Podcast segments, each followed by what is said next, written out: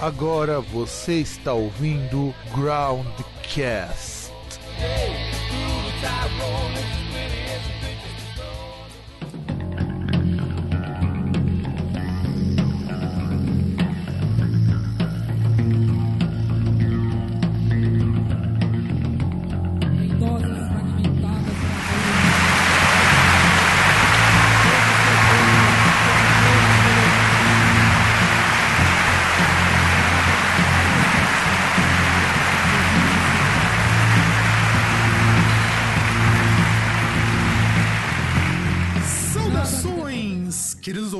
queridos ouvintes, estamos aqui com mais um Groundcast entrevista. Dessa vez estamos a todo vapor. Nunca tivemos com tanta entrevista. Tá, tá, difícil, tá difícil conciliar tudo isso aí, hein, galera? Eu sou aqui, estou aqui, eu, Fábio, mais uma vez com vocês, e do outro lado estamos com Davi do Modus Operandi. E aí, pessoal, beleza? Queria agradecer a oportunidade e a audiência de vocês aí pra poder bater esse papo aí. Valeu. Eu gosto quando as pessoas vêm pra cá, porque no começo, assim, é aquela coisa meio tímida, os caras vêm uma humildade. Depois, quando volta, já chega abrindo a geladeira, vai pegando uma cerveja. É, começa assim, É, começa assim. Pronto, cerveja com a gente mesmo. É, não, então, já, já começamos a falar uma língua, de- uma língua mais próxima, né? É, é, inclusive, a gente gosta muito de beber, né? Todo show que a gente vai fazer. A primeira coisa que a gente faz é procurar um bar próximo, né? Se no- fora o bar do show, a gente passa o som, arruma as coisas, vamos tomar uma aqui, vamos parar um lugar aqui pra tomar um. E Inclusive, qualquer, gente chegou co- até. e- e qualquer coisa já aproveita as garrafas e já usa como instrumento, né? É, é, também. A gente até chegou a desenvolver a cerveja da Modos, fizemos uma primeira tiragem, uma coisa bem limitada, o pessoal até gostou. A gente pretende até fazer novamente, assim, com, com a cara da Modos, né? Essa coisa de- da, da harmonização da, da- Eu não entendo muito, né? Mas a galera procura harmonizar o sabor com a música, né? Acho que é um negócio meio de sinestesia, mas a gente vai, vai fazer uma nova tiragem aí pra ver o que, que o pessoal acha. E aí, é, por que, que não, não, não tem mais tiragem? O que aconteceu? É, o caso da cerveja é porque questão de grana, né? E a pessoa que fabrica também, ela é bem correria. Um, um amigo nosso, o nome dele é Mosca, CR Mosca. Inclusive, quem for de Salvador e tiver a oportunidade, é, pode procurar, né? Se, por acaso alguém de Salvador viu o Groundcast, ele fabrica uma cerveja da marca própria dele, né? Que é a Crática. E hoje em dia se tornou tão famosa a coisa que ele é, pegou e- e expandiu, né? Tem grandes cervejarias aqui de Salvador que, que vendem a cerveja Crática. E também porque a gente precisa sentar para conversar com ele, a gente fez um rótulo, o rótulo também não ficou com uma arte legal, a gente fez uma coisa meio, como o pessoal diz, nas coxas, né? A gente quer sentar para definir, o sabor foi muito legal, foi um sabor de café, uma coisa meio amarga, assim, ele encontrou um equilíbrio legal. É, procurar fazer só a arte do rótulo e fazer em grande quantidade também. A gente vai procurar juntar uma grana para poder fazer um investimento bom. Então, é, e depois você disse que você não manja de harmonização, essa coisa, então, agora vamos fazer uma cerveja de café, aí depois vai dizer que vai ter notas de baunilha e, e vai ser envelhecido em carvalho francês, vai começar assim, né? Aí a coisa, come, aí a coisa começa a degring- degringolar pra esse lado. Especialidade, mas se colocar na mesa eu tomo. Ah, lógico, não, com certeza, com certeza. E aí, vamos começar a fazer aquela coisa bem padrão. Vamos, vamos fingir que nós somos um veículo sério? Só um pouquinho. A Modus tem, sei lá. Pelo que eu, pelas contas que eu fiz assim por cima, 23 anos, né? 96 até aqui são 23 anos, mais ou menos. E eu queria saber assim, como que vocês começaram? Como que foi a ideia de fazer uma banda de experimental em Salvador, onde já é difícil banda de rock ter essa, vamos dizer assim, essa, essa efervescência. Uma banda de rock experimental, aí experimental no sentido mais extremo da coisa. Como que surgiu isso? Então, rapaz, é, na verdade, a, a história da banda, né? é, Eu não, eu não, não, não tensionava ter banda, não tensionava cantar. Aliás, a última coisa que eu tensionava era cantar. é, tocar e muito menos subir no palco, né? É, eu não era aquele cara que tocava violão na roda de amigos, por exemplo. O máximo que eu fazia assim era ouvir e eu sempre fui fanático por música, né? Desde que me entendo como gente, desde criança. É, tinha uma rádio aqui em Salvador chamada Rádio Manchete, que ela marcou a vida de muita gente e que ela tocava o que as pessoas hoje chamam de flash house, né? Que eram aquelas músicas dançantes da década de 80, início da década de 90. Na época aqui em Salvador a gente chamava de mixagem. E era muito legal, a gente ouvia aquelas coisas ali e tudo, né? E eu lembro que eu era muito não tinha grana, né? Não tinha som legal. Eu tinha um gravador e colocava um gravador de frente ao rádio e tinha umas músicas que eu gostava mais e eu gravava na fita cassete para poder ouvir. E eu pegava aquela capinha da fita, eu tinha o hábito quase obsessivo de anotar o nome da música e o nome do cantor. Foi aí que começou aquele meu interesse, que depois avançou pro vinil, pro CD, de querer saber quem é um produtor, qual música tá no lado A, no lado B, qual música saiu, qual é a, faixa bônus de tal disco, que era música aliada à informação, né? E aí eu tinha um grande interesse em, ouvir música, ouvir a, a música eletrônica, assim, na época que eu gostava. E aí aconteceu uma coisa que foi, duas coisas que foram é, o ponto de virada, né? Uma delas foi que eu conheci o Kraftwerk, né? Eu já eu, eu ouvi o Kraftwerk, acho que todo mundo que conhece o Kraftwerk teve um primeiro contato assim. Eu vi o Kraftwerk em algum documentário que passava no Fantástico, em alguma cena de, de, de, de, filme de ficção, e eu já sabia que era um grupo que fazia aquilo, mas não sabia qual era um grupo. Aí quando eu descobri que era o Kraftwerk, eu fui comprando os vinis deles, descobri que todas aquelas músicas que eu gostava estavam em todos aqueles discos. Né? E também uma coletânea que saiu no Brasil muito interessante chamada Ace de House,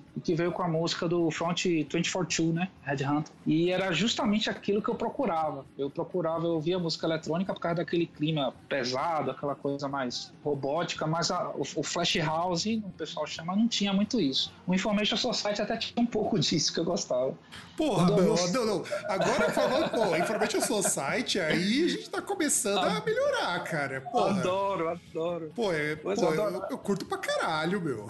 Nossa, eu sou doente pelo Information. Até hoje eu adoro, assim, e, e a pessoa fala, eu ouvia quando era adolescente. Não, eu ouço. Você ouvia, eu ouço. Inclusive, eles lançaram dois trabalhos excelentes agora, você deve estar sabendo. Um disco de inéditas e um disco de covers muito bom. Tem covers do Sisters of Mercy. Pena que eu não gosto do vocal novo, cara. Eu acho o cara tão ruim, meu. Não, mas aí é, é, você tem é, o vocal novo ele só durou um disco, que é um disco chamado Synthesizer. Ele foi que o, o vocal antigo, o Kurt, ele saiu. Aí eles gravaram um disco com vocal novo, a banda não ganhou muito dinheiro, eles devem ter feito algum acerto financeiro ou, ou fizeram as pazes e voltaram. É, não, e sim, aí sim. a formação. Né? É, então, que inclusive eu não sei se já fizeram ou vão fazer show aqui em São Paulo. Já, já fizeram.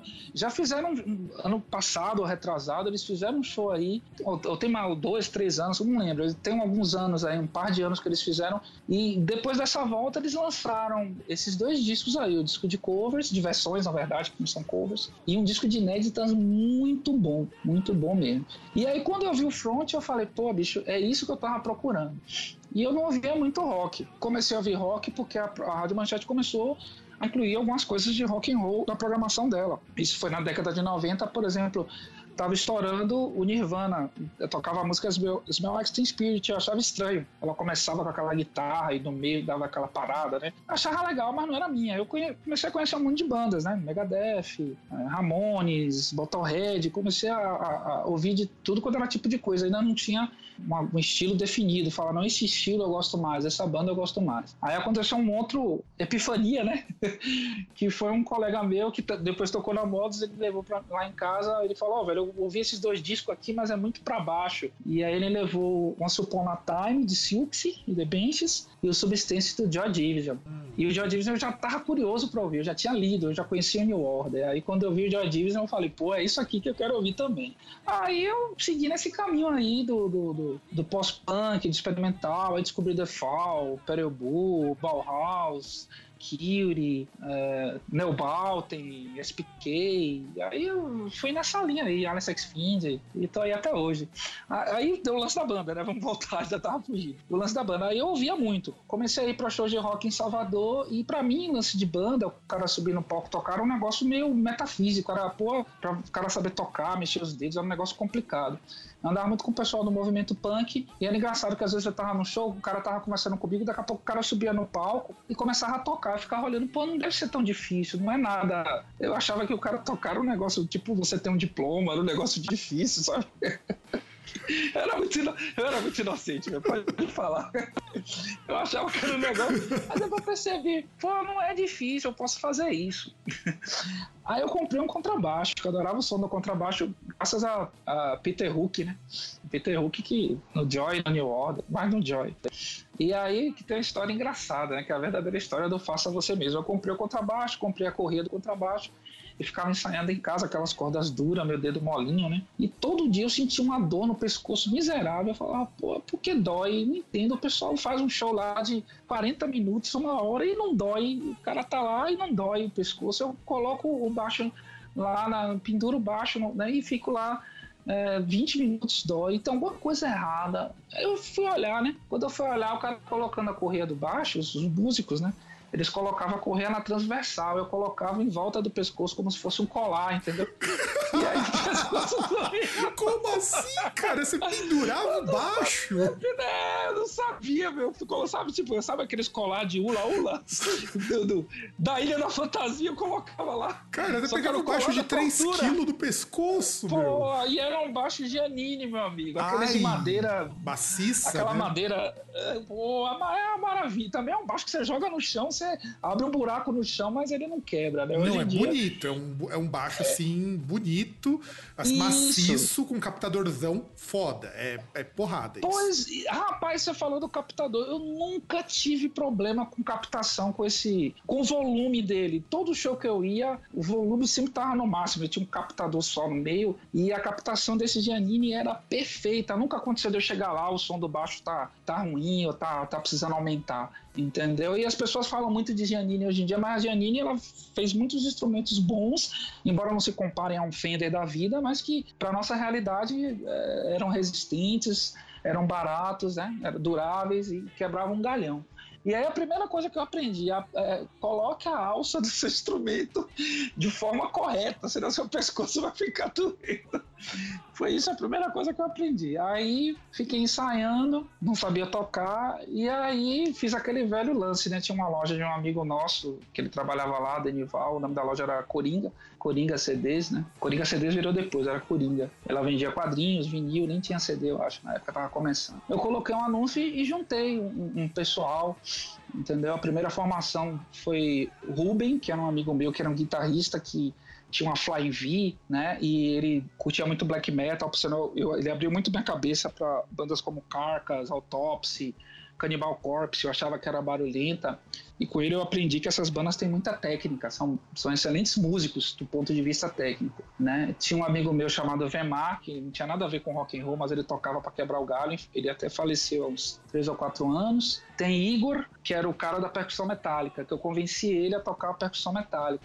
Só que como a gente não tinha o aparato da percussão metálica da Modus hoje é um tambor, uma furadeira, uma esmerilhadeira, na época é, eu pensei numa coisa compacta para levar show, em show, porque a gente não tinha carro, não tinha Uber. Eu cortei uma tábua de madeirite, é, 90 por 90 centímetros, e preguei várias coisas. Preguei uma chapa de metal, preguei um tubo de escapamento, preguei uma mola esticada. Cada um fazia um som e ele ficava lá. Parecia uma coisa portátil, né?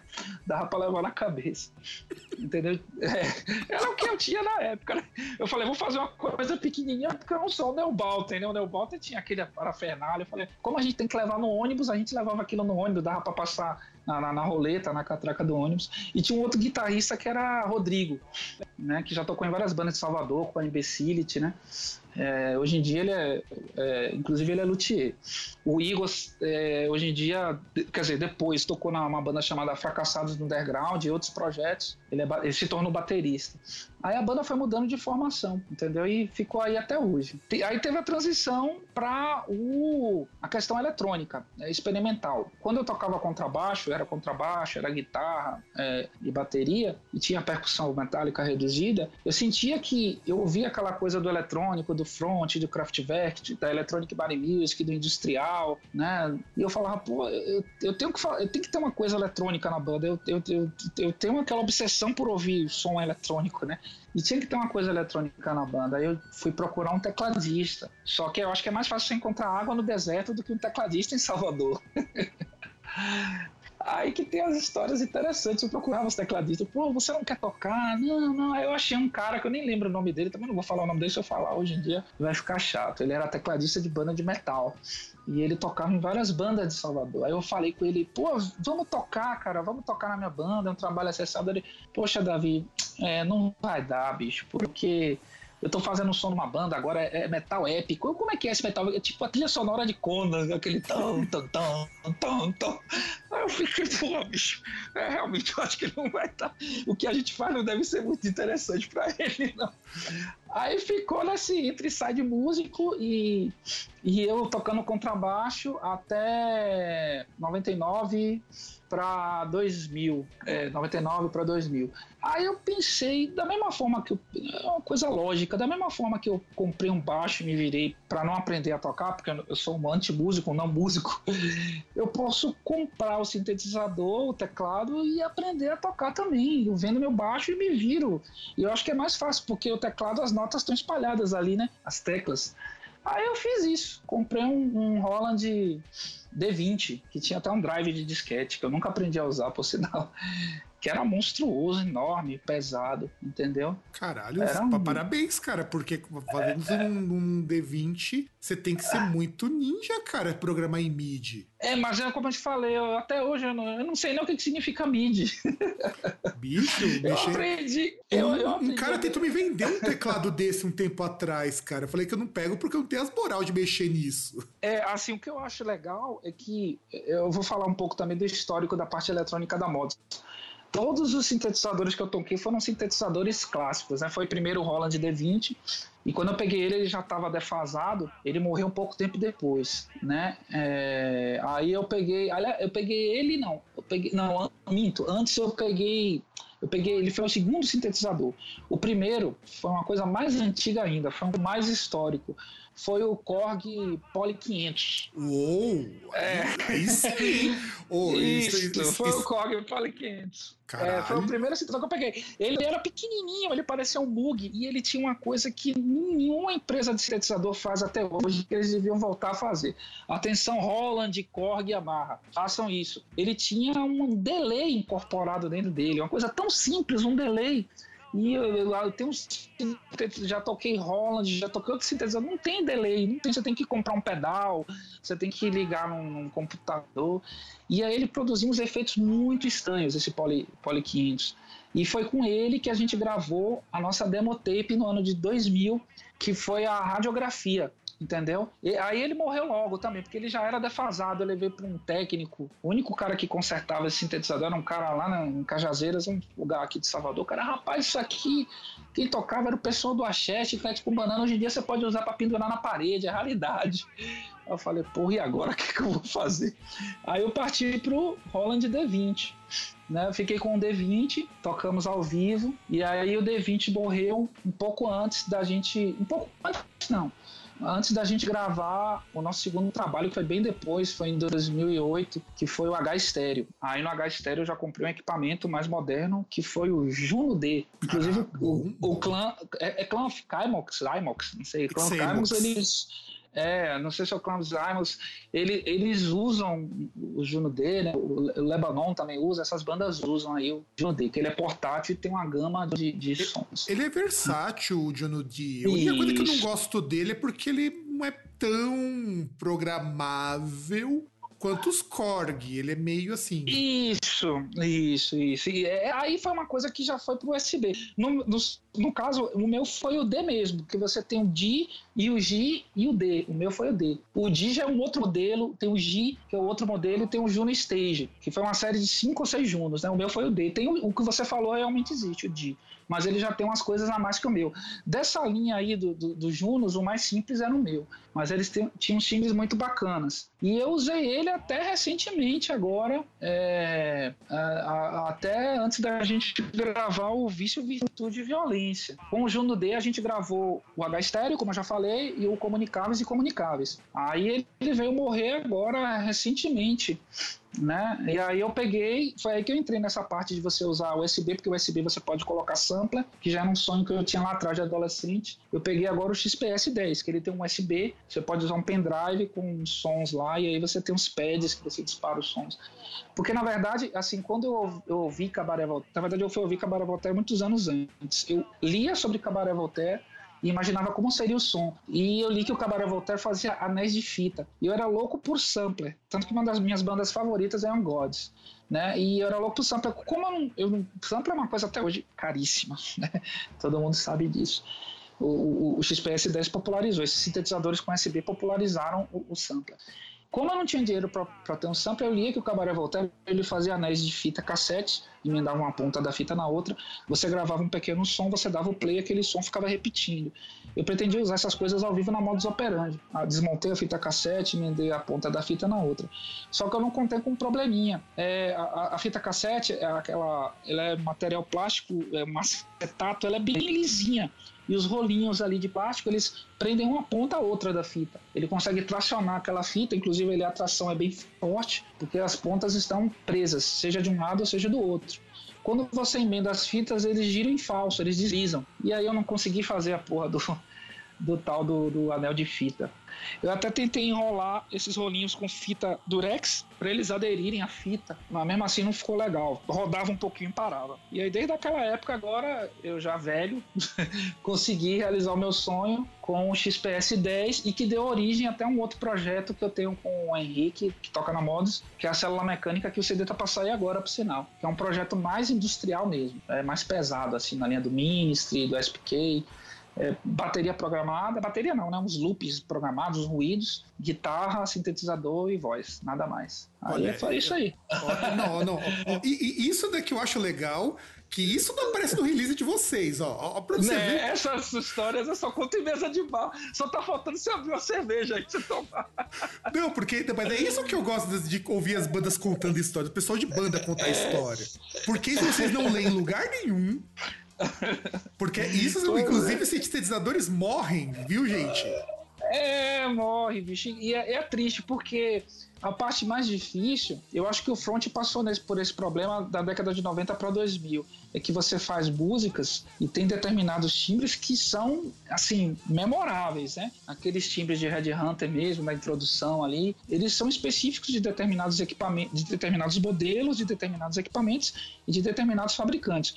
Quando um fabricante encerra a produção daquele equipamento, às vezes ele não transfere aquele timbre para um, um, outro equipamento e o timbre morre. Então eu tive esse problema é, quando a gente ia gravar o H estéreo e aí eu tava com D20, a gente tava ensaiando, tava tudo pronto para gravar o H estéreo em 2008. Isso foi em 2007, ou 2006, eu não lembro. E o D20 morreu. Aí eu peguei o, o Juno D, a galera, bora gravar. Eu falei, não, velho, agora eu vou ter que ficar. Eu fiquei semanas dentro de casa ouvindo os timbres e procurando achar coisa mais parecida, entendeu? Que fosse mais próxima. É, agora eu tô com esse problema com o caso do Vício Virtude de Violência, porque ele foi gravado com o Juno D e tem uma, tem uma música, por exemplo, que é a música que abre CD, MAL. Ela, aquele timbre, a música que Henrique canta. A música não tem bateria, é sintetizador, gaita. O nosso baterista toca gaita. É Marcos da Furadeira. E Henrique toca baixo e canta, contrabaixo e canta. E o timbre dessa música, MAL, eu não consegui achar no XPS 10, infelizmente. Entendeu? Aí tem essa questão, os, os timbres morrem. E aí tem sintetizadores que se tornaram clássicos, como o Yamaha DX7, né? É o som, a cara dos anos 80. Tem o, o, o Júpiter, o Roland Júpiter, acho que é Júpiter 80, não lembro. O ARP, né? De origem, é, o ARP, Odyssey, né? ARP Odyssey. Pô, se a gente for falar desse sintetizador e o próprio Moog, e às vezes a, a, esses fabricantes resgatam né, os timbres, e outras vezes esses timbres se perdem no tempo. Isso, e por isso que é triste, né? O Kraftwerk, por exemplo, é, eu particularmente não sou muito fã do Kraftwerk atual, porque eles, quando eles foram digitalizar as músicas deles pra, a partir do Demix, eles resolveram deixar de lado o analógico e passar para o digital. E aí, aqueles timbres que, como eu costumo dizer, faz cosquinha no ouvido, se, né, eles não usaram mais. Aí foi tudo tecla de. Os cara, como diz um amigo meu, os caras estão lá no show, os quatro caras na frente do, do notebook, aí fica, você fica pensando lá que o cara tá numa sala de bate-papo, o alemão solteiro procura alguém afim. Você não sabe se os caras estão tocando ou se os caras estão lá no, no, no bate-papo do UOL alemão lá, procurando uma mulher para sair, porque é tudo programado, bicho. Então eu, eu gosto da música. Nós gostamos na voz da música eletrônica, mas a música eletrônica analógica, aquela música eletrônica feita na linha do Cabaré Voltaire, do Kraftwerk, entendeu? É isso. Não, e eu entendo. Inclusive, esses tempos eu tava aprendendo a usar um programa que é muito legal, mas você tem que ser muito nerdão para entender, que é o Max é. 8. que é um programa de que você faz síntese de música e você pode programar módulos, você pode, você pode fazer qualquer coisa com o Max 8. E você pode e é um programa que o Mersbo usa hoje para fazer música. Eu descobri esses uhum. tempos. Ele faz umas coisas, umas paradas muito absurda. Puseram até um preset que ele programa lá, que é uma coisa assim, deve ter uns. Ele coloca uns seis osciladores, ele coloca uns shifters ali, é coisa absurda, faz uns cálculos assim foda. Mas uhum. eu, entendo, eu entendo a ideia do, do analógico, porque no analógico você é, tem uma coisa que o digital nunca vai ter. Isso eu conversei até com um amigo meu que é baixista e também agora faz o, a manutenção dos instrumentos do pessoal do labirinto e os pedais e tudo mais. Que o analógico você tem muita aquela coisa, a passagem da corrente elétrica, o material, uhum, a resistência. É, é, isso, é. E isso o digital nunca vai ter. E, e o timbre não é tem, é isso. Não tem, é. Não tem. E assim, é, é aquela coisa, é, é, uma grande ironia, porque a questão da tecnologia. A tecnologia vem para facilitar, as pessoas dizem. E é muito mais fácil você aprender a tocar um sintetizador, você, você como eu aprendi, eu fui lá, liguei ele na tomada, fui apertando as teclas e fui mexendo os botões e aprendi, do que você aprender a programar esses, esses esses softwares, né? Eu já tentei também, Fruit Loops, eu não tenho paciência, não, entendeu? É muito mais simples você é, trabalhar com analógico, né? E eu acho que a música, ela tem que ter esse aspecto de proximidade, né? Eu não, eu não vejo nada de errado, ah, se eu posso tocar, você também pode, né? Tem que acabar com aquela aura de que o músico é, é inatingível, né? Intocável, né? Que é como eu pensava, por sinal, entendeu? Aí foi isso. Aí no lance da banda do, do sintetizador, quando eu, eu, passei a tocar, foi justamente isso. Eu falei assim, se não tem ninguém que vá tocar, eu, eu vou tocar. Né, eu vou tocar. Aí a banda foi mudando de formação. É, várias pessoas já tocaram com a Modos nesses anos. Teve o Ruben, que eu falei, né? Teve Igor, teve Vemar. Tem um grande amigo meu chamado Gil, que é guitarrista. Ele já tocou em várias bandas underground de Salvador, é, Los Tonantes. Hoje em dia ele tem um projeto de música experimental muito bom que sai pela plataforma Record chamado Susana Balten. Não sei se ah, você eu conhece. Conheço. Você deve conhecer. Conheço, então, Jean, Jean, pô. Grande Jean. É, Jean, Jean, exatamente. Jean, Gil, eles têm esse projeto muito interessante aí, bem curioso, que é o Susana Balten, que o nome é trocadilho com a Star Nel Balten, né? Ah, Susana Balten, Susana Balten, sabe? aí eles botaram como um trocadilho. É, teve Tony, que já tocou bateria, que é um amigo nosso, que trabalhava na loja de discos. Aliás, inclusive, aí... Jean faz as músicas do Fruit Loops, tá? Ah, mas ele é cabeção, ele consegue programar, ele estuda, ele pesquisa. Você tem que se dedicar também, né? Não é nada muito difícil. É, a minha opção foi justamente o analógico. Eu falei, acho que é mais fácil para mim, eu vou por aqui. Mas é, existe um estudo para você fazer, realmente tem até curso, né? Já ouvi falar para você trabalhar com esses softwares e tudo, de edição de música, de produção musical, entendeu? Aí teve, aí foi, aí assim a formação mais recente da Modos. Né? Tem mais pessoas que eu não devo lembrar agora.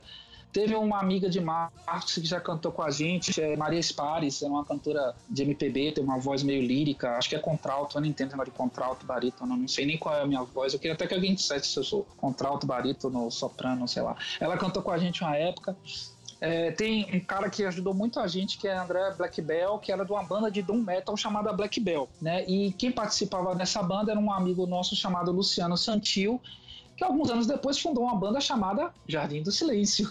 Hum. e ele começou, quer dizer, começou, não sei, mas a banda que ele tinha era ele André, que era Black Bell. Aí ficou André Black Bell, a gente conhecia André por André Black Bell.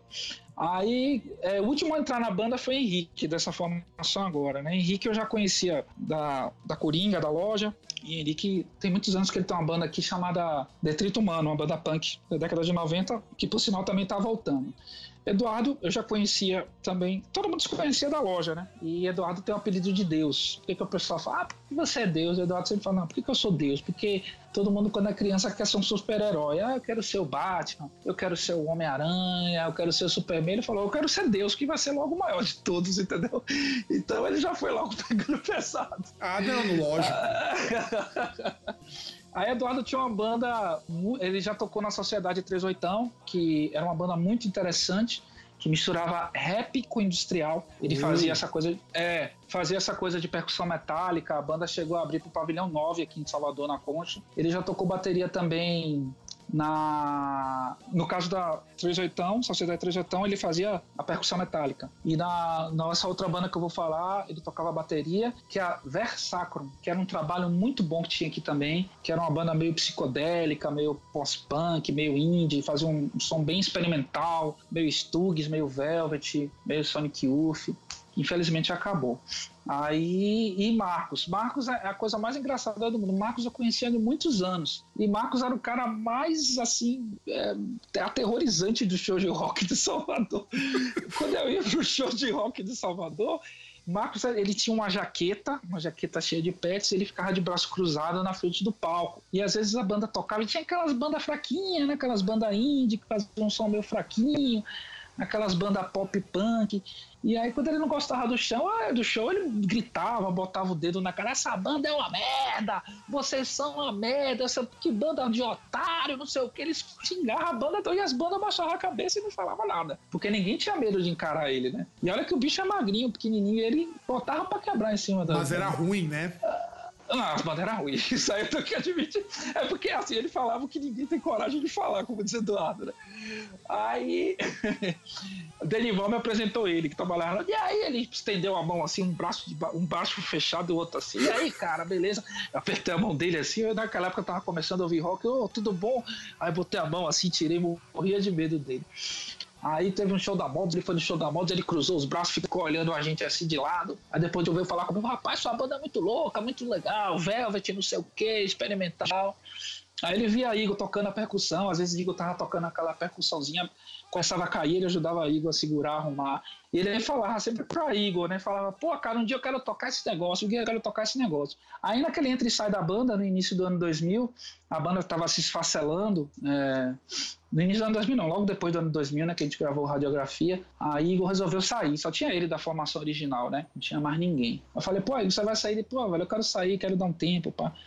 Aí eu fui falar com o Marco, não, velho, eu toco, eu toco. Aí eu achei estranho, né? Como é que um cara quer tocar um monte de chapa de metal? Eu, você tem certeza que você quer tocar? Eu quero, eu quero tocar, então tá.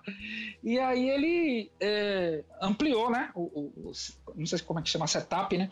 Ele ampliou a percussão metálica, acrescentou um monte de coisa. Aí eu fui mostrar ele no Balta. Engraçado que a galera fala de Balta, ele foi ouvir anos depois. Ele, ele tocou com a Modos anos sem ouvir Balta, bem depois que ele foi ouvir Balta. E esses dias a gente foi para um show, agora há duas semanas atrás, e um amigo nosso, baterista chamado Bob, que toca em várias bandas aqui de Salvador, né? Levanta Velho, Chocolate com Blues e ele é estudioso de bateria, toca bateria com partitura. Cara, aquele cara que toca jazz, blues, samba, tudo. E ele elogiou Marcos da percussão. Falou, pô, cara, o que você faz na percussão é muito interessante. Eu gosto muito. Aí perguntou qual a influência de Marcos. A Marcos falou uma coisa que nem eu sabia falou, não, eu procuro reproduzir, é, eu ouço coisas eletrônicas, por exemplo, EBM, Marcos gosta, umas coisas industrial ele gosta. Eu procuro reproduzir de forma orgânica os timbres eletrônicos que eu ouço. E as pessoas sempre comentam, né, da percussão de Marcos, que tem aquela marcação, aquele ritmo, né, aquela coisa mecânica, aquela coisa,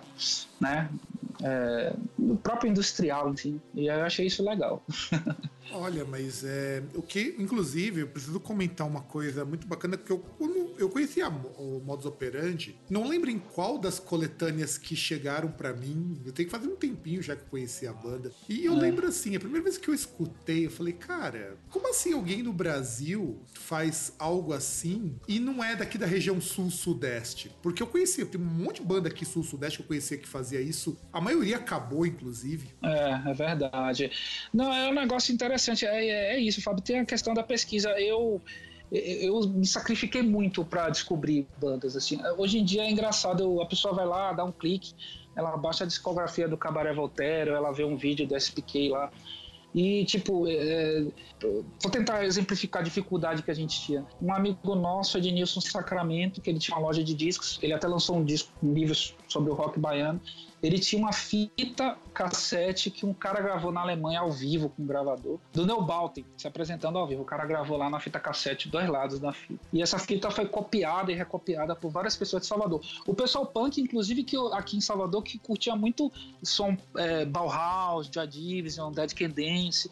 E era legal nos shows, porque você ia num show, sentava o pessoal punk e não tinha ainda o lance do gótico, que em Salvador tava começando. E a galera falando de Dead Can Dance, de Bauhaus, de Joy Division, de Curie. E essa fita passava de mão. E a gente ficava ouvindo a fita e queria saber qual que música é essa, qual o nome dessa música, entendeu? Uma outra coisa que caiu na minha mão, uma fita cassete com a coletânea Hits do Birthday Party, a banda de Nick Cave, que eu sou doente, Birthday Party, né? Aquela banda dele que ele tinha com Nick Harvey, né? Tracy Pill. E aí tinha lá a, o nome das músicas todas manuscritas. Então era, era difícil você saber o nome de uma música, o nome de um produtor. Às vezes você tinha uma música, você não sabia de que disco era. Então a gente valorizava muito essa coisa da, da informação. Tinha muito essa. essa entendeu? Era, era, era, moeda de troca a informação, entendeu? Era moeda de troca. Pô, você conhece aqui, isso aqui você não conhece. E aí. É, é, por isso que Salvador. Não, não só a Modos, mas Salvador tem, tem muita gente com um vasto conhecimento musical. E aqui tem isso, o cara de metal ouve punk, o cara de punk ouve metal, o cara de gótico ouve, entendeu? Existe um, você vai num show, não existe essa separação. Você encontra pessoas de todas as tribos, é, por exemplo, no som gótico, você encontra lá o metal, punk, no som punk você encontra o gótico, metal, e é isso. E aliás, o Davi, uma coisa, nesses anos todos, com modus operandi, você já deve ter feito uma cacetada de shows, né? Sim, Acredito sim. eu. Teve algum momento, sim. alguma cena, algum episódio que seja, no mínimo, pintoresco, peculiar, que você se lembre que possa contar pra gente Ai, sem que role processinho? Rapaz, aí seria já um outro podcast de episódio, mas tem umas coisas que são inesquecíveis. É, a gente tocou em Lauro de Freitas numa mostra cultural que quem convidou a gente foi Alex, que era da Pastel de Miolos. A gente tem uma banda chamada Jato Invisível, com é uma banda irmã nossa. A gente toca junto, se diverte junto. É, a banda é ele, a esposa dele. Eu conheço o Alex há muitos anos. Ah, vocês vão tocar na mostra cultural. Aí tinha banda de rock, tinha pessoal de hop. Aí a gente, inclusive, meu pai mora em Lauro. Meu pai é separado da minha mãe. Ele falou: rapaz, sei lá, foi meu pai, minha madrasta, meus irmãos, por parte de pai todo mundo reunido, uma praça, aquela coisa bem familiar. Do domingo de noite a gente tocou, tocou. E nos barcos, às vezes, joga percussão metálica e faz um, um negócio lá com as medilhadeiras. Era a última música do show. O público despirocou, bicho. Ele, ele tem. Marcos usava, né? É, já foi, ele ainda usa. Um daqueles pequenos tonéis de, de, de, de, de gás de.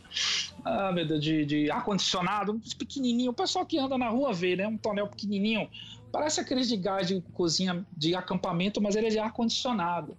E aí o pessoal pegou aquele tonel, começou a bater na calçada, e chutando tudo, e jogando tudo pro alto. Mas não rolou, o mais engraçado é que não, não rolou violência, assim. Ninguém agrediu ninguém, ninguém bateu em ninguém. Foi na amizade, né?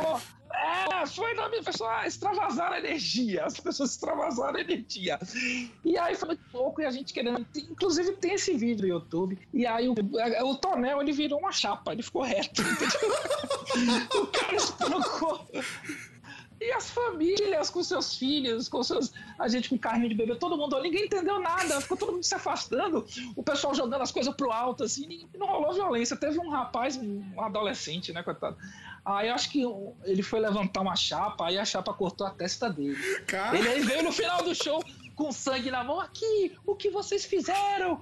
Isso foi por vocês, o certificou, pô, bicho, tá tudo bem? Não, tá tudo bem, porque foi demais, não sei o quê. Caramba, devia estar assistindo o Gigi Allen, né, cara?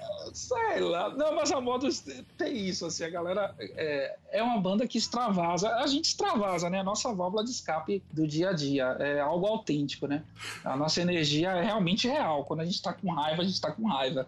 E a gente, as pessoas percebem isso. A moda não é, a gente não finge nada, não, Se, se, se for pra ver- fazer uma música que tá com raiva, se for pra cantar que tá com raiva, a gente realmente tá com raiva. É uma coisa que é, é autêntica nossa. Não vamos, ah, vamos fazer pra agradar A, B ou C, ou vamos fazer porque a mídia, ou pra criticar fulano, ciclano, beltrano. A gente nunca embarcou nessa. A gente faz o que a gente tá na cabeça mesmo. E aí, é, é, acho que a nossa, a nossa questão é muito é o compromisso com a verdade, né? A verdade primeiro com a gente mesmo e depois com as pessoas que curtem nosso som, entendeu? Nossa, cara. Foi demais. Tem outras histórias que eu vou contar aqui. Ah, tem história da banda, por exemplo, uma vez a gente saiu pra beber com o Eduardo, o Eduardo bêbado, e Eduardo bêbado é demais, né? Lembra que eu te falei que ele é Deus, né? E uma vez ele tava bêbado e ele aí tinha uma viatura da polícia parada, a gente parou pra comer uma esfirra.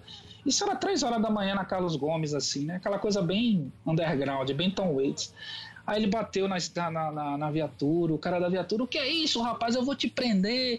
Ele começou a gritar com o policial: Me prenda, que eu sou Deus, eu quero que você me prenda. Aí o policial, como é que é? Ele é isso mesmo, você vai me prender. Vá, prenda a Deus aí, eu sou Deus, eu quero que você algeme Deus e leve ao Deus pra dele- Deus para delegacia. me Aí o policial acreditou e não prendeu. Ele ficou com medo, não sei Olha, não, oh, não, parabéns, cara. Não, não, parabéns. Esse sim tem os, tem os Mas- culhões mas de ele- aço, ele, meu. não, ele é um cara. Quando ele quer, ele quer, ele é convicto das coisas dele. Não, cara, parabéns. o meu. Woody, né? O Woody, quando a gente foi tocar no, no Woody Gothic, isso tem filmagem também.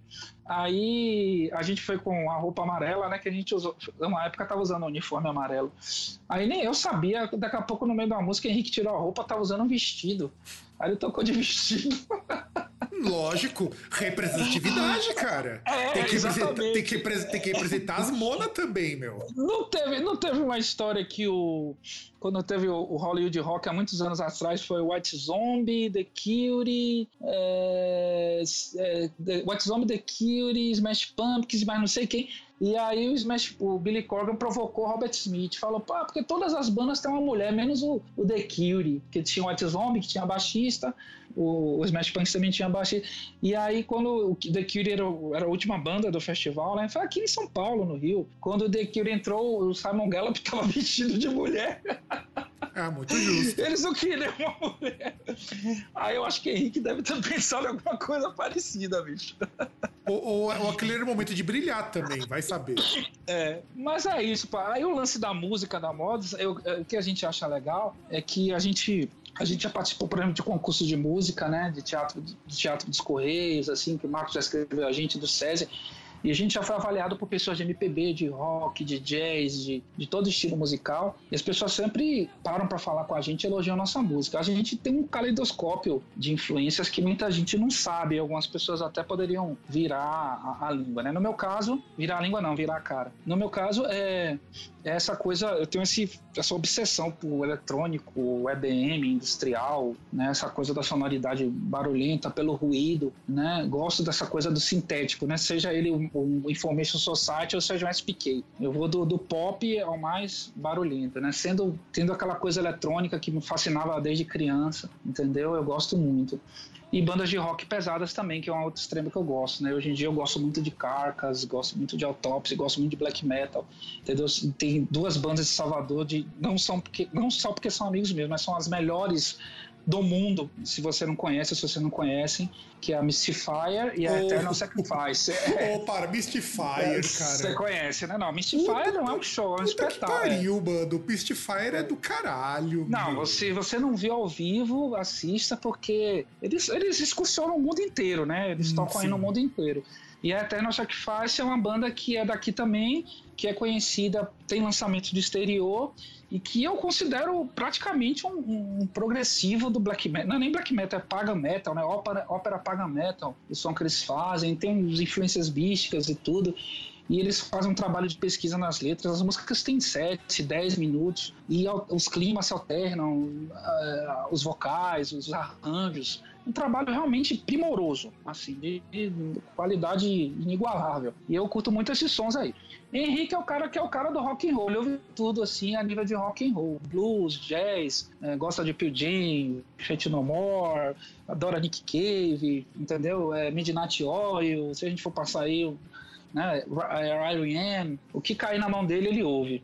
É, Eduardo, Eduardo, hoje em dia ele curte muito jazz, né? Ele ouve muito jazz progressivo, entendeu? gosta muito de Rush, da fase clássica do Yes, entendeu? Gosta de John Coltrane, é, Miles Davis, gosta do, do, do, Rapa, que é uma banda que ele admira muito, entendeu? Algumas coisas de MPB. E Marcos, que tem a parte percussiva da banda, é, é muito focado justamente em coisas percussivas, entendeu? Seja da música baiana, seja do samba de roda, mas quando eu falo samba, as pessoas têm aquela imagem de samba, né? Não é esse samba que a gente conhece. Ele não é o, samba, inclusive... não é o samba daqui do Sudeste, né, cara? É, e nem é um carioca, digamos assim. É aquele samba de raiz, raízes negras, africanas.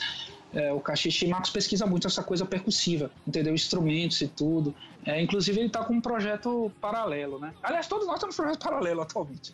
O Marcos está com. É, é, é é um trocadilho. Credeuxpai que é um trabalho percussivo que ele vai fazer, ele está desenvolvendo, vai tocar berimbau e vai usar alguns instrumentos de percussão, né, que ele que ele está pesquisando, ele viaja muito para o Recôncavo, para essas rodas de samba antigas, né, para poder pesquisar esses timbres aí é, percussivos antigos. Henrique já tinha Detrito Humano, que parou e voltou. É, a gente tem uma outra banda chamada Entre Quatro Paredes, que é mais pós-punk, gothic rock, entendeu? Que é, a gente entrou, um, uma parte da banda saiu, a gente está remontando a banda. Essa banda é recente, tem menos de um ano. E tem um projeto da Sala Mecânica que eu tenho com ele, que é o meu projeto paralelo. Eu, eu tenho uma, eu, na, na Entre Quatro Paredes eu toco sintetizador apenas. Henrique é vocal e guitarra, que ele é guitarrista. Ele, ele tocou baixo na Modus, ele virou baixista dentro da Modus, entendeu? E a, e a sala mecânica já é a, meu fetiche, é aquela coisa que eu queria fazer, aquela coisa do sampler. Pô, agora eu tenho, eu vou poder botar meu negócio repetitivo, aquele barulho que ninguém gosta. Às vezes eu quero colocar na mão, esse negócio é chato, é muito barulhento, eu vou botar na sala mecânica, entendeu? Aí tem aquelas beats eletrônicas, aquele a gente sampleia lá um monte de coisa, bota os ruídos, ele toca guitarra e canta, algumas músicas eu canto e eu toco sintetizador. E Eduardo tá com um projeto novo que o nome eu acho genial. É Plástico Sugere Desastre. Bom, bom nome. De onde é esse nome? Você sabe? é um trocadilho. Ah, não, não faço ideia. Diga. É Plastic Surgery Disaster. É do Dead Kennedys, pô. Hum. É, do disco do Dead Kennedys. Eles fizeram um trocadilho como Plástico Sugere Desastre, entendeu? Eles juntam uma galera aí e ele canta, e é legal, porque o Eduardo tem aquela voz, sabe? Aquela voz de barítono. Sei lá como é que é esse voz, barítono. voz cavernosa, né? É, não, Eduardo tem uma voz, tipo, de, se ele fizesse filme de terror, ele seria o novo Boris Karloff, o novo Vincent Price, que ele tem aquela voz, entendeu? E aí é massa. A gente foi no ensaio, o Henrique recebeu o nosso selo de aprovação, entendeu? Aí é isso. Porque às vezes na Modus é muito atrito. Justamente por isso, como cada um tem influência, a gente briga pra caramba. Tudo na Modus é na base do facão. Entendeu? Tudo na base da porrada, né? É, na porrada, literalmente. Assim, é. Tipo assim, eu vou dar, eu vou dar esse podcast, cada um vai falar uma coisa diferente. Entendeu? Pô, você não falou isso, você não falou aquilo. E eu acho que isso que transparece muito na moda. São quatro personalidades extremamente distintas, né? Cada uma com sua característica bem própria. É diferente porque você vê bandas assim nesse estilo, os caras se vestem igual, fica um cara na frente falando, os outros atrás olhando. Não, não, a gente não, todo mundo quer falar, todo mundo, cada um veste uma roupa, cada um fala de uma forma. Ou, ou vai e, pelado, né? A gente não sabe. É, ou vai pelado. E, e é legal porque as pessoas falam, é, a gente conseguiu, eu fico até sem graça de falar isso, que pode parecer uma coisa presunçosa, mas é porque as pessoas falam mesmo, pô, o som de vocês não parece com nada. e às vezes eu, eu tento ouvir a modos, eu tento me distanciar, porque para você analisar uma coisa, você tem que se distanciar, né? você tem que ter o, o benefício da distância para que você é, veja de forma imparcial. Eu procuro analisar, às vezes, a modos de forma imparcial como ouvinte, não como músico. Pô, vou ouvir aqui como se eu quisesse ouvir uma banda. E eu vejo realmente que nossa música é bem estranha, a gente mistura tanto elemento, essas coisas, né? E fica esquisito. Eu vou comparar. Assim, eu, eu costumo dizer que a gente é pós-punk, industrial experimental, mas é porque são coisas estranhas e porque a gente é uma coisa estranha. Mas eu, eu me canso de ver as pessoas falando, e para mim isso é um elogio. Eu acho legal, pô, não parece com nada, é esquisito. Pô, é legal, cara. Hoje em dia é difícil você chegar nesse ponto. Mas aí vem dessa questão do início da entrevista que eu falei. A gente teve a busca pela informação, a gente pesquisa timbre, a gente ouve música com fone de ouvido. Ah, o baterista faz um toca um prato aqui, ó, é, ele tocou naquela, naquela disco, naquela música. A gente tem essa, essa obsessãozinha, entendeu? E a gente é curioso, hoje em dia a gente ouve tudo. Ó, o que, que é isso aqui? Ah, tá ouvindo Rush, tá ouvindo Yes, ah, tá ouvindo Miles Davis, ah, tá ouvindo não sei quem, ah, tá ouvindo Elza Soares. Aí. Eu, eu, que pelo menos sou mais refratário a essa coisa da MPB, né? Eu tenho que admitir, até porque é, as pessoas percebem, né? Não é muito a minha. De, de, de, nacional, eu gosto mesmo do rock nacional, anos 80, sou fanático, né? Aliás, é o nosso ponto de convergência, né? Principalmente Titãs e Legião. A gente adora rock nacional. Titãs, Ira, Legião, Plebe Hood, essas bandas aí é, é a unanimidade da moda isso aí. Fora os clássicos, né? Joy, Kiri, Bauhaus.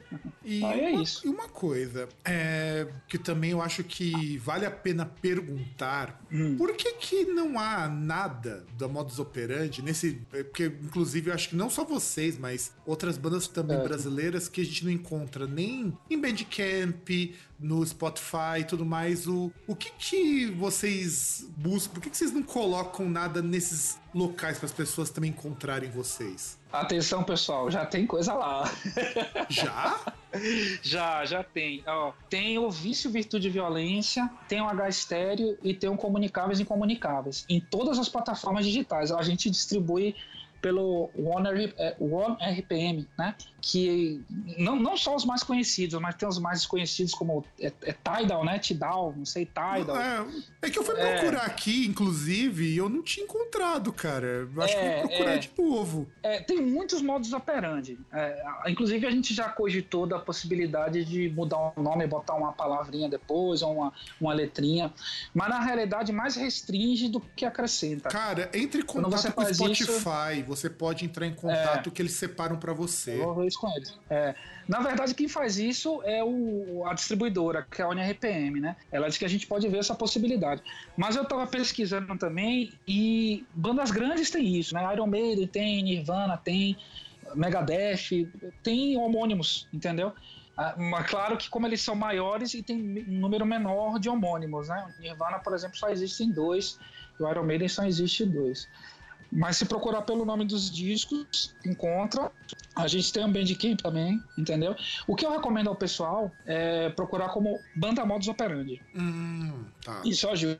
É, Banda Operandi. Ou pelo nome dos discos também, que é Batata. Aliás, os discos é interessante, né? Todo disco a gente cria um conceito, né? A gente, o pessoal sempre pergunta do nome dos discos. Não, eu acho os nomes muito bacana, inclusive. Eu acho os nomes é. maravilhosos.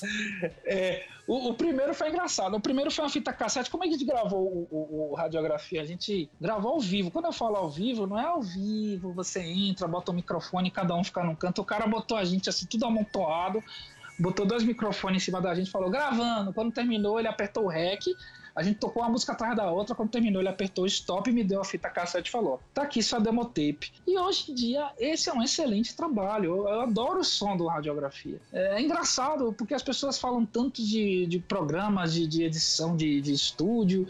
E a gente gravou com o microfone em cima da gente e o som é maravilhoso. Então a gente transcreveu literalmente a demo tape para o CD. E o som é, é muito bom. A gente, quando a gente tava gravando, a gente gravou, ah, qual vai ser o nome? Qual vai... Aí tinha a ex-esposa de Marcos, ela falou, bota a radiografia. Gente, é, boa ideia, vamos botar a radiografia, porque era uma radiografia da banda, entendeu? A capa quem fez foi Alexandre, um amigo meu, que ele inclusive tocou comigo e com o Igor, porque a gente tinha um projeto pré-modus operandi que era Periplaneta Americana. Periplaneta Americana é o nome científico da, da barata, né? Eu, eu, tenho fascínio por nome latino, não me pergunte por quê. Aí eu falei, porra, pelo planeta americano vai ficar estranho. Aí eu falando com meu pai, eu, que, eu resolvi colocar Rigor Mortis. Porra, nome massa, Rigor Mortis. Só que aí eu descobri que tinha uma banda Rigor Mortis de um tributo ao Ramones. Eu falei, puta que pariu, fudeu. Pode, vocês podem xingar aqui, né? Pô, aí cara, eu falei, palavrão fudeu. aqui é o de menos, cara. Fique à vontade. Aí eu fui falar com meu pai, pô, eu queria botar o nome em latim, não sei o que, Rigor Meu pai, por que você não bota modus operandi? Eu, pô, gostei, tá aí, modus operandi. Aí ficou, aí tem o símbolo, né? Que é aquele cara preso nas engrenagens. Eu adoro esses símbolos também. Eu vi o Neobalten com símbolo, né? Uma banda tem que ter um símbolo, né? O Superman tem um símbolo, o Batman tem um símbolo. Um símbolo vale mais do que mil palavras, uma imagem vale mais do que mil palavras. Aí eu achei legal aquele símbolo que era de um catálogo de mecânica, de uma máquina que você tem que tomar cuidado para você não se machucar, que tem umas engrenagens lá. E aí é tipo esses símbolos de placas de trânsito, né? E eu achava que retratava um pouco a música da moda, que é aquela coisa, o que, que a sociedade vai fazer com você? Ela vai te esmagar, ela vai te moer, ela vai. Né, a sociedade, o caos, o que a gente vê, porque a gente aborda muito isso. Né? O, o que que a, a, vida faz com você? O que que a sociedade faz com o você? Trabalho, né? Das É, o trabalho, a rotina, o, o disco do Pereobu, o Modern Dance fala disso. O que, que é a dança moderna? Você acorda, você toma café, você pega um ônibus, você trabalha, você pega o ônibus, você pega o metrô, janta, dorme, você acorda, você toma café café, você pega um você pega o metrô, sabe? É a dança moderna, o Pereobu. O primeiro disco do Pereobu, ele, ele faz até um conceito sobre isso, que as pessoas se tornam automatizadas. Você chega em casa, come comida enlatada, dorme num apartamento pequenininho, depois você acorda. Então, é mais ou menos isso que a vida faz com você. E foi justamente essa máquina que eu me acidentei e quase perco meu polegar da minha mão esquerda. Eu tenho, eu tenho, inclusive, esse aviso, esse símbolo tatuado no meu braço, mas eu não tive o cuidado e eu quase me lasco na máquina que eu devia ter o cuidado de trabalhar com ela. Aliás, inclusive, isso me remete a uma pergunta que eu preciso fazer sempre para as bandas, né? Que que, já que a gente sabe que viver de música é meio hardcore no Brasil, o que, que vocês fazem para sobreviver? Ah, da moda, da moda todo mundo faz tudo. Eu trabalho com manutenção industrial. Eu sou industrial na música, industrial no no sangue, é no sangue, no sangue, é, no sangue. É uma, uma, empresa de manutenção de máquina, de locação de máquina. Henrique tá parado, inclusive, ó, se, se alguém souber de emprego, o Henrique tá procurando, viu? Tá desempregado. Mas vamos lá, Henrique, ele trabalha na área de logística, sempre trabalhou na área de logística, assim, né? É, Eduardo é um cara que sempre foi focado em, em, resolver as coisas, as questões, os problemas, ele sempre foi meio indignado com isso e ele trampa num negócio que tem muito a ver com o lance dele, que é a área de enfermagem. Sempre quis ajudar pessoas, pá. Ele é um cara muito engajado nisso. E Marcos é professor, né? Ele, inclusive, ele tinha um grupo de teatro, que era o grupo de teatro Companhia Morte de Teatro, depois se tornou o grupo de teatro Sem Sentido, que no momento está parada, fez algumas peças. Ele hoje em dia dá aula de teatro para crianças carentes e ele trabalha nos Correios. Aí cada um tem um até nas atividades a gente cada um tem cada um no seu quadrado, ado, ado, cada um no seu quadrado. Uh, mas aí tem o nome dos discos, né? Deixa eu falar rápido porque daqui a pouco o podcast vai demorar 24 horas. É. aí, aí para editar eu vou me foder, né? Você vai, vai ser difícil. Aí tem o H estéreo, o H estéreo a gente criou o conceito quando a gente tava gravando, era um, pra ser um disco normal, a gente gravando lá, pá, já tava um tempo sem gravar, a gente botou a maior fé nesse disco. Aí Eduardo falou, por que a gente lança um CD pequeno? Como assim um CD pequeno? Ah, um CD quadrado. Aí eu falei, não, Eduardo, existe CD quadrado, mas a gente tem que colocar as músicas MP3. Então a gente coloca a música MP3, o pessoal não tá ouvindo MP3, eu falei, beleza. Aí eu fui lá, comprei o CDzinho, CD card, na época vendia, hoje em dia se tornou até uma raridade. Hoje em dia tem um CD oval. E a gente gravou, lançou, eu acho que a gente foi a primeira banda do Brasil, quiçá do mundo, não sei, que lançou um CD card com as músicas MP3, um cartão de crédito, né? E aí o nome H Stereo veio porque na época eu tava ouvindo muito Jefferson Airplane, os dois primeiros discos, o Surrealistic Pillow, principalmente, que eu gosto pra caramba. Eu adoro The Doors, Pink Floyd, da fase psicodélica. Gosto muito dessas bandas assim da década de 60, acho elas muito criativas, né? Searching for Elevators. E aí era legal porque eu ia pro estúdio ouvindo com fone de ouvido e tinha uns negócios engraçados, o vocal tava de um lado, a guitarra tava do outro, aí a voz trocava, a bateria ficava de um lado, o, o prato da bateria ficava de um lado, a caixa ficava do outro. Aí eu sugeri a galera, vamos fazer isso no CD da, do H Stereo. Então quando a pessoa ouve, ouve no fone de ouvido, tem isso. Tem músicas que a voz tá de um lado, o sintetizador tá do outro, aí daqui a pouco vira, entendeu? Aí a gente fez tudo isso dividido em canal, porque era a produção da, que era feita na década de 60, porque as mesas tinham poucos canais. Aí a gente teve a ideia de colocar o H ponto estéreo ponto porque estéreo, justamente a gente é, aproveitando essa questão do estéreo, né? Uma coisa do lado esquerdo, outra coisa do lado direito, e o H estéreo, porque seria um trocadilho com histeria, estéreo, né? É coisa que nasce na nossa cabeça, não tente entender muito, não, eu tô tentando explicar você. Mas é um trocadilho de estéreo e histeria. E esse disco foi que a gente vendeu lá no Wood, foi muito bom. E a gente ficou embalado, isso foi em 2008, tocamos no Wood. Aí teve a segunda edição do Wood em 2010, a gente veio com Comunicáveis e Comunicáveis. que já é um conceito bem mais complexo, uma coisa mais críptica, né? Que foi o seguinte, eu tinha lido sobre, você deve conhecer ele, é Theodor Kaczynski, o Una Bomber, uhum, sim, sim. né, que ele tem um manifesto que ele lançou, né, um manifesto, você que é professor deve, aí é um, é um, é um lance interessante, ele é um professor universitário e ele tinha a teoria de que é, o progresso, né, o progresso em si, a construção de casas, assim, é, as cidades, né, a expansão do, do, das pessoas, é, esse progresso ele ia cada vez mais fazer com que as pessoas perdessem seu espaço físico e essas pessoas iam entrar em conflito, conflito armado, conflito tribal, como você queira chamar. E ele começou a ser contra o progresso. Ele montou uma barraquinha, uma barraca, uma casinha no meio do mato, e ele escrevia cartas para o New York Post, vários jornais, é, alertando as pessoas para que abandonassem o progresso, passassem a viver uma vida mais simples. E as cartas foram ignoradas. Ele aí enviou várias cartas bombas, né? Acho que duas pessoas ou três pessoas morreram. Ele está condenado à prisão perpétua. Inclusive até hoje ele ele discurso ele mantém correspondência com vários teóricos e filósofos sobre essa teoria dele. Tem um manifesto dele em PDF, qualquer pessoa pode baixar gratuitamente na internet, entendeu? E aí ele falava muito sobre essa questão também da incomunicabilidade, entendeu? Que as pessoas estavam cada vez mais incomunicáveis, também por uma questão do progresso, com falta de tempo. E aí veio o conceito do comunicáveis e incomunicáveis. A gente gravou dois grupos de músicas, um grupo de música. Isso tudo na nossa mente, viu, galera? Porque para entender, para tentar entender a cabeça minha de Eduardo, de de Marcos de Henrique é complicado. A gente achou que no CD comunicáveis seriam as músicas mais acessíveis e no incomunicáveis seriam as músicas mais duras, né? Aquela coisa mais rígida.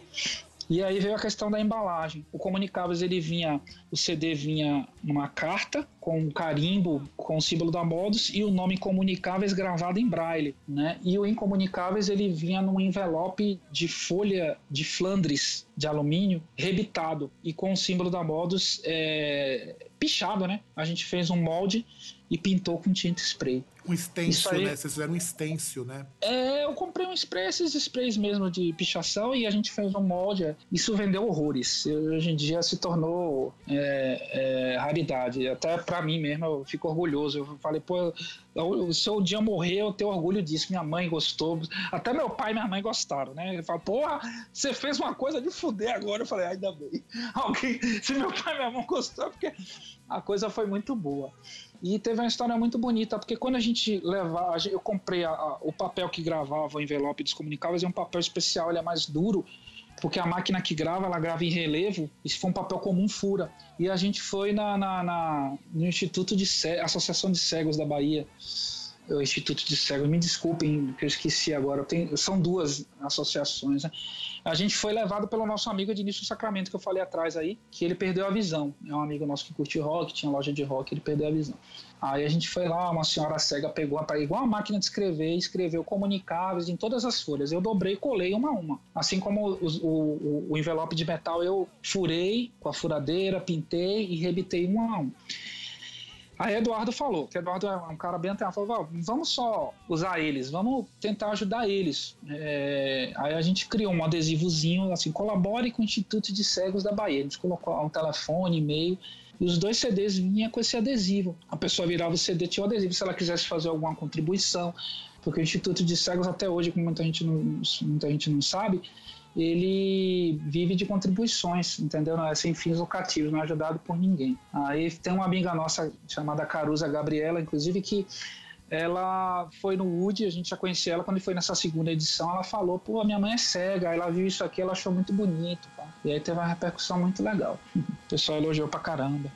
É, isso, isso é muito bom. Eu acho que, é. que inclusive, é, eu, essa eu acho uma história tão bacana, é, assim, tão inesperada, porque é.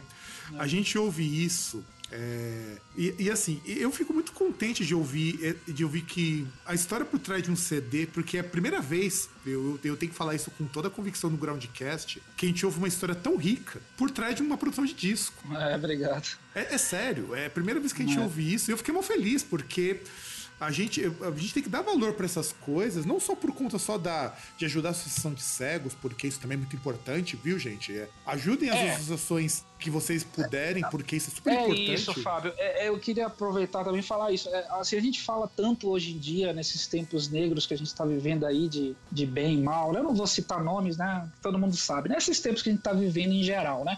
De injustiças, de discriminação, de, de, dessas coisas todas. A gente fala tanto em rede social, posta tanto foto no Instagram. Então vamos fazer. O que, que a Modus faz? É, a gente sempre faz show, por exemplo, com a Jato Invisível, com a Organa Colorados, com as bandas amigas. A gente coleta alimentos, a gente doa. Tem um amigo nosso que ele tem um, um- um- ele ajuda um, um asilo num bairro chamado Tubarão, né? Um bairro, uma rua chamada Tubarão no subúrbio ferroviário de Salvador. E a gente às vezes coleta alimentos para esse asilo, entendeu? A, a gente agora está com a ideia de fazer o show numa plataforma de ônibus aqui de Salvador, que é um lugar onde tem muitos moradores de rua, inclusive perto da minha casa, chamada Kidaban, entendeu? Para poder levar música a essas pessoas. Tem gente ali que nunca vê uma banda tocando.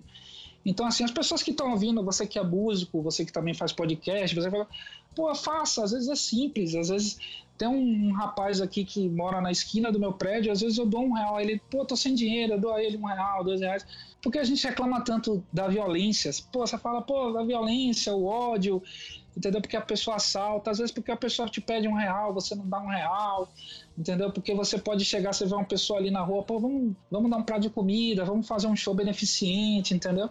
Essas coisas ajudam, mudam, pô, mudam. É, parece pequenininho, mas entendeu? A gente esse lance mesmo do asilo é um asilo num estado assim deplorável e ele vive realmente de doações de pessoas próximas, entendeu? E aí esse lance mesmo do, do, do instituto a gente perguntou o que, que a gente pode fazer? A gente pode divulgar para as pessoas poderem doar um dinheiro. Ah, não, pode, a gente vive de doações. Pá. Então é isso que tem que ser feito. Não é só falar, é fazer, né? E a gente está vivendo a era do, do falar, né? A gente tem que mudar para fazer, né? Tem que passar das palavras às ações. Cara, se eu tivesse com o meu. é, com a parte do, do- da automação de rádio, eu até jogaria a, a parte das palmas porque merece, cara. Tá, tá, Ah, porque, obrigado. porque realmente é um, um discurso muito bom. É, não, na Modos a gente, a gente tem muito isso. A gente, ó, a gente tem que mudar. A gente, porque a gente fala nas letras, mas e na prática a gente se cobra muito um do outro. Ó, como é que a gente vai fazer aqui?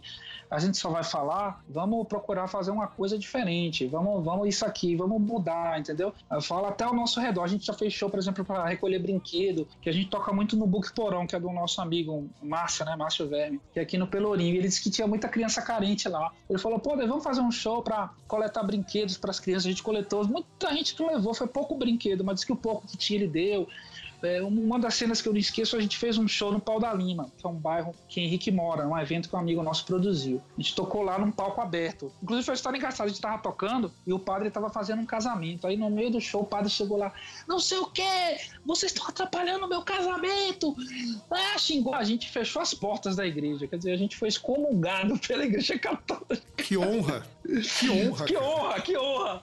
Ele fechou as portas da igreja, a gente terminou o show, padeceu, pra variar, a gente foi tomar uma. E aí veio um menino, acho que era menino de rua, falou, pô, a gente tava vendendo umas camisas, ele falou, pô, eu queria uma camisa. Aí eu tinha, tinha umas camisas lá já impressas, só que a camisa era enorme.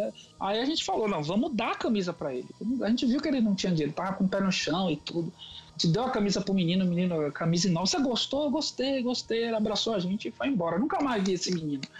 Mas eu fico pensando, eh, como pequenos gestos mudaram a minha vida, como aquele disco do Joy Division mudou minha vida, como a- aquela musiquinha do front no Ace de House mudou minha vida, como essa camisa nesse menino, como ele viu a nossa banda, ele viu nossa ele parou pra ouvir, ele viu que a gente tava cantando e a gente não fala besteira, que a gente se preocupa muito com o que a gente escreve. Isso vai mudar a vida dele. Então as besteirinhas, besteira, rapaz. Não, não é besteira. Nunca vai ser. Olha, Nunca, nunca vai ser. primeiro que eu gostaria muito de, de lhe agradecer, até porque nós já estouramos o, o tempo de gravação do É. podcast, mas mesmo assim, olha, cara, eu quero agradecer muito. é, de verdade, primeiro porque foi uma entrevista.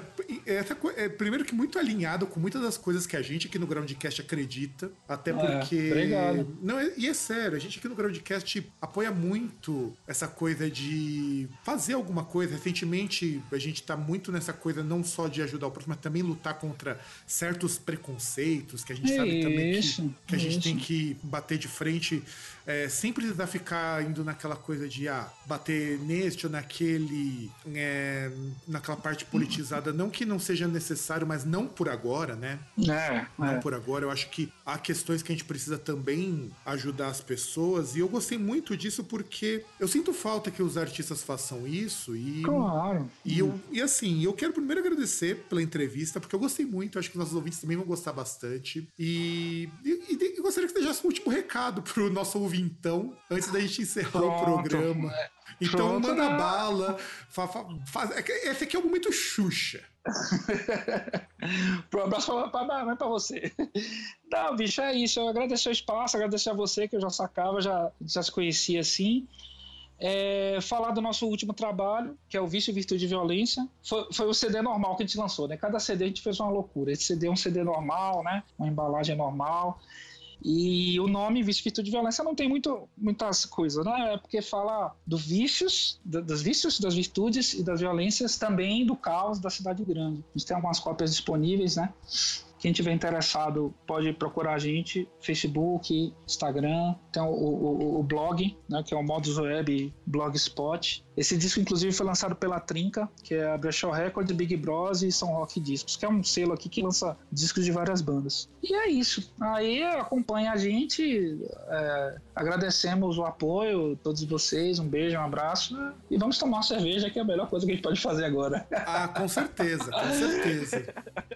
Inclusive, todos os links, todas as formas de contato vão estar disponíveis aqui embaixo no post para adquirir o CD, o que a pessoa pode fazer. Isso. Não, assim, tem a página oficial. É, é, assim, a, forma mais rápida de você encontrar modos, você dá um Google, banda modus operandi. Você vai cair no Toque do Brasil, no Bandcamp, tem uma página no Facebook. Você pode deixar um inbox, né? É, a gente também tem um Instagram. Então você deixando um, recado nessa a rede social, a gente usa o Instagram, tem um blog e o Facebook, basicamente. Você deixando recado numa dessas três mídias, entendeu? Fora isso, tem SoundCloud, Bandcamp, e você pode ouvir também pelas redes digitais, Spotify, Deezer. No YouTube também tem um canal com os discos lá completos. E, como eu falei com o Fábio, em off, né? Que é uma novidade, a gente ainda tá pré-divulgando, mas já tá lá online, é o nosso canal de vídeos. Tem pouca coisa, mas se você colocar lá também Banda Modus Operandi, a gente só tá com um canal oficial de vídeo no YouTube. Aí você coloca uma dessas redes lá, deixando um recadinho lá, fala com a gente, a gente aceita qualquer cartão e despachamos para todo o Brasil. Seja, Inclusive todos, todos os CDs, né? não só o, o Vício Virtude e Violência, mas a gente está sempre reeditando, a gente tem ainda cópias do Radiografia, Comunicáveis e Comunicáveis, o H Estéreo a gente fez uma nova tiragem CD cartão, para quem tiver interesse, entendeu?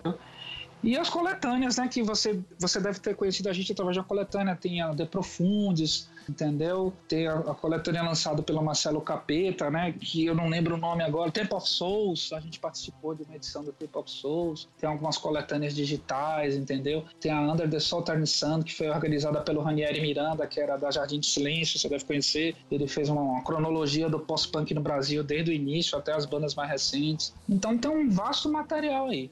Entendeu? Mas para falar com a gente é só dar um Google, vai lá, Facebook, Instagram, blog, deixa um recadinho que a gente corre atrás do prejuízo. Então é isso, galerinha. Eu quero mais uma vez agradecer, Davi, pela, pela entrevista. E, e espero que vocês tenham gostado, queridos ouvintes. E já sabem como encontrar a gente lá no Groundcast. Vocês podem procurar Groundcast em qualquer rede social. Nós também estamos no Instagram, mas o Instagram não tá lá muito ativo por preguiça minha. Então, É groundcast.com que nem o nosso. O nosso também não é muito ativo, não. é, é bem por aí, bem por aí. Mas se você digitar groundcast.com.br, você também acha a gente no Instagram, Groundcast no Facebook, é, arroba Groundcast no Twitter, é, groundcast.com.br no site, contato arroba groundcast.com.br no nosso e-mail ou formulário de contato.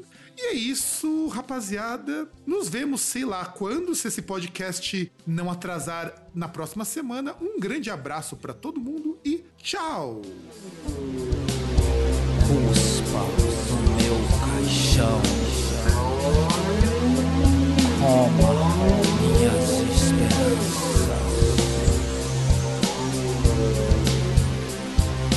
snow.